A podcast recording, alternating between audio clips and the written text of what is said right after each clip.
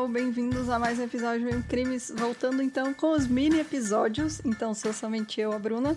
E como vocês sabem, não tem recado, mas o único recado é: já peço desculpas agora, porque esse caso é coreano, então eu vou errar os nomes com certeza. Então, desculpa pros ouvintes coreanos e para quem fala coreano. E também um beijo para Natália Feitosa, que foi quem enviou esse caso pra gente. Ela mandou por e-mail. Então já é aquele esquema que vocês sabem. Se tiver qualquer caso, manda pra gente no e-mail, meiocrimes.gmail.com. Então, muito obrigada, Natália, e bora pro caso de hoje.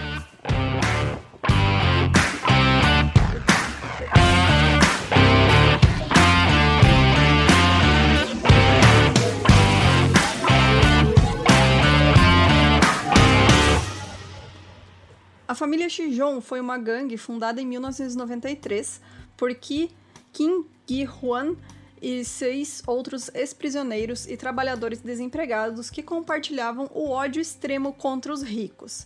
Então, a família Shijon ganhou esse nome é, dos promotores que trabalhavam no caso. O Kim chamava a gangue originalmente de Mascan, que é uma palavra grega para ambição, embora nenhuma palavra grega de significado e pronúncia semelhantes possa ser identificada. Então, talvez ele tenha ouvido falar que era isso, mas na real não era.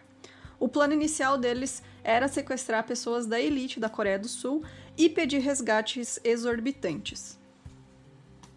O dinheiro que eles juntaram financiou uma instalação de incineração, dois veículos, walkie-talkies, dinamite e 17 armas, e aí incluindo seis rifles, uma submetralhadora, uma pistola, uma arma de ar comprimido, uma espada militar, uma faca de caminhada um, e um bastão elétrico. Parte do treinamento do próprio Kim foi escalar o Jirisan, que é a segunda montanha mais alta da Coreia do Sul. Então, os membros da gangue eram o King Hwan, o líder, que tinha 27 anos, e ele conheceu os outros membros em um jogo de poker, onde formou a gangue. O Moon Sang Rock, de 23 anos na época, antes da gangue, ele já tinha três condenações. O Kim Hyun Yang, de 22 anos. O Kang Dong-un, de 21 anos. Também já tinha duas condenações anteriores por furto. O Baek Byung-ok, de 20 anos, já havia cometido também dois roubos o Kang Moon-sub, de 20 anos, o Lee Kyung-suk, de 23 anos, que também, antes de entrar pra gangue, já tinha conhecido o Kang Dong-un em um café, e depois que eles começaram a namorar juntos, o Kang pagou todas as dívidas de Lee. A doutrina da gangue era a seguinte: primeiro, odiamos quem tem muito dinheiro. Segundo, um traidor do grupo deve ser morto. Terceiro, não confie em uma mulher, nem mesmo em sua mãe. Então a gangue, encorajada por uma série de assassinatos e sequestros bem-sucedidos, decidiu que precisava de uma maneira mais eficaz de identificar as vítimas ricas. Eles conseguiram comprar com um funcionário uma lista de clientes da loja de departamentos Hyundai exclusiva de Seul. Então a lista tinha nomes de 1.500 dos melhores clientes da loja. Então, após os familiares, mesmo após os familiares pagarem o resgate, as vítimas sequestradas nunca mais eram vistas. Algumas das vítimas foram uma sobrinha de King Huan, que não foi assassinada, mas foi estuprada pelo próprio tio no dia 17 de junho, antes do primeiro assassinato da gangue. Isso resultou na prisão precoce de Kim após o segundo assassinato. Miss Choi tinha 20 anos, a gangue sequestrou ela, estuprou e assassinou em 18 de julho de 1993. Eles consideraram o ato como um treinamento, já que a vítima não era rica, ela era apenas filha de um fazendeiro. O Song Bong-un, ele era na verdade um membro da gangue, tinha 18 anos na época. Ele falsificou a carteira de identidade do irmão e fingiu ter 23 anos. Ele administrava os fundos da gangue, que eram obtidos com o trabalho manual, e fugiu com 3 milhões de wons.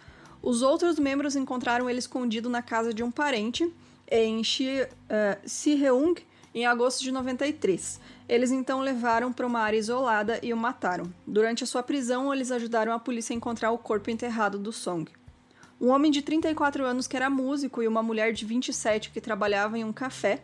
Embora nenhum dos dois fossem ricos, o homem dirigia um Hyundai Grandu, o que era considerado um sinal de riqueza na época, e em 8 de setembro de 94, a gangue foi até um motel de Yangsuri, que era conhecido por ser destino de pessoas ricas, e avistaram esse carro. Eles barraram o carro do casal com uma caminhonete e um outro carro compacto popular da época, e atiraram com uma gas gun, que é dessas usadas em filmes ou para treinamento policial, algumas vezes até em airsoft. Então eles esfaquearam, é, na verdade seria uma é uma arma de pressão, né? Então eles esfaquearam o músico e espancaram o casal. Em seguida, os membros da gangue amarraram os dois com fita adesiva e os levaram para a instalação de incineração que a gangue possuía. Na noite seguinte, eles exigiram uma quantia que o músico não tinha.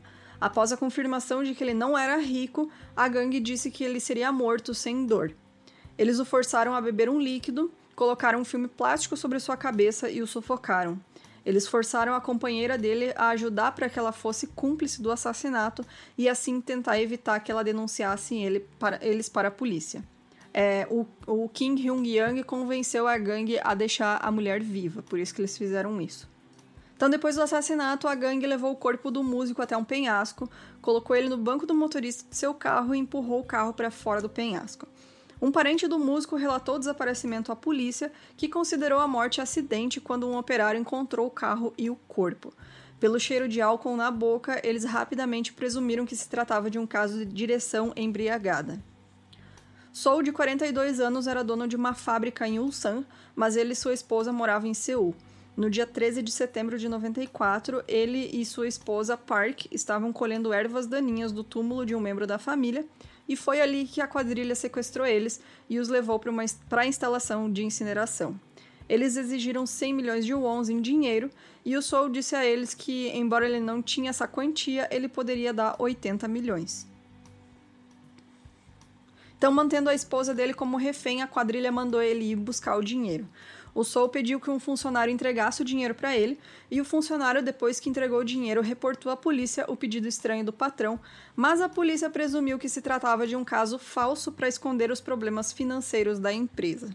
Apesar de dar dinheiro à gangue, eles forçaram a mulher do sequestro anterior a atirar na cabeça de Soul com a pistola de ar. Então, a gangue assassinou Park, que era a esposa de Soul.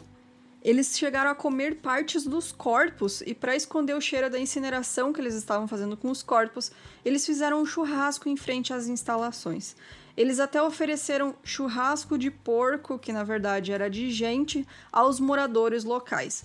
Então, mais tarde, um membro da gangue admitiu ter desmembrado suas vítimas e comido sua carne, dizendo que isso era para aumentar sua coragem e renunciar à sua humanidade. Em 16 de setembro de 94, a mulher do músico que trabalhava no café conseguiu fugir. O Kim confiava nela e a deixou responsável por 500 mil wons em dinheiro e o telefone celular de Kang Dong-un. É, ela pegou um táxi, alugou um carro enquanto se escondia em um vinhedo, dirigiu até Daejeon e depois pegou outro táxi para Seul. Ela estava com muito medo de denunciar a quadrilha e então ela se escondeu em um motel é, e de lá ela ligou para um amigo para relatar a polícia por ela e só mais tarde ela foi até a delegacia.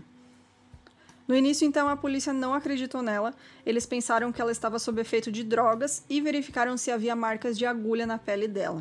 O investigador criminal-chefe, Ogo Byung-cheon, percebeu que ela estava falando sobre o casal desaparecido, que ainda não havia sido mencionado no noticiário, e aí a polícia começou a acreditar nela e a investigar.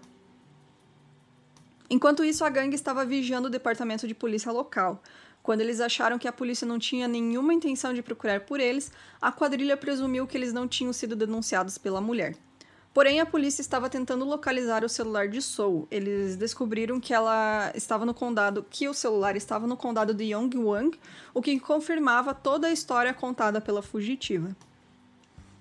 Então, na madrugada de 17 de setembro de 1994, a polícia foi a Jiangsu, onde o carro do músico foi jogado do penhasco, e embora a polícia local soubesse do carro, a polícia do distrito de Seocho não sabia. Então, depois de verificar se o caso era verdade, a polícia esperou no apartamento onde morava Kang Dong-un e eles o prenderam em 19 de setembro, quando ele chegou com sua caminhonete.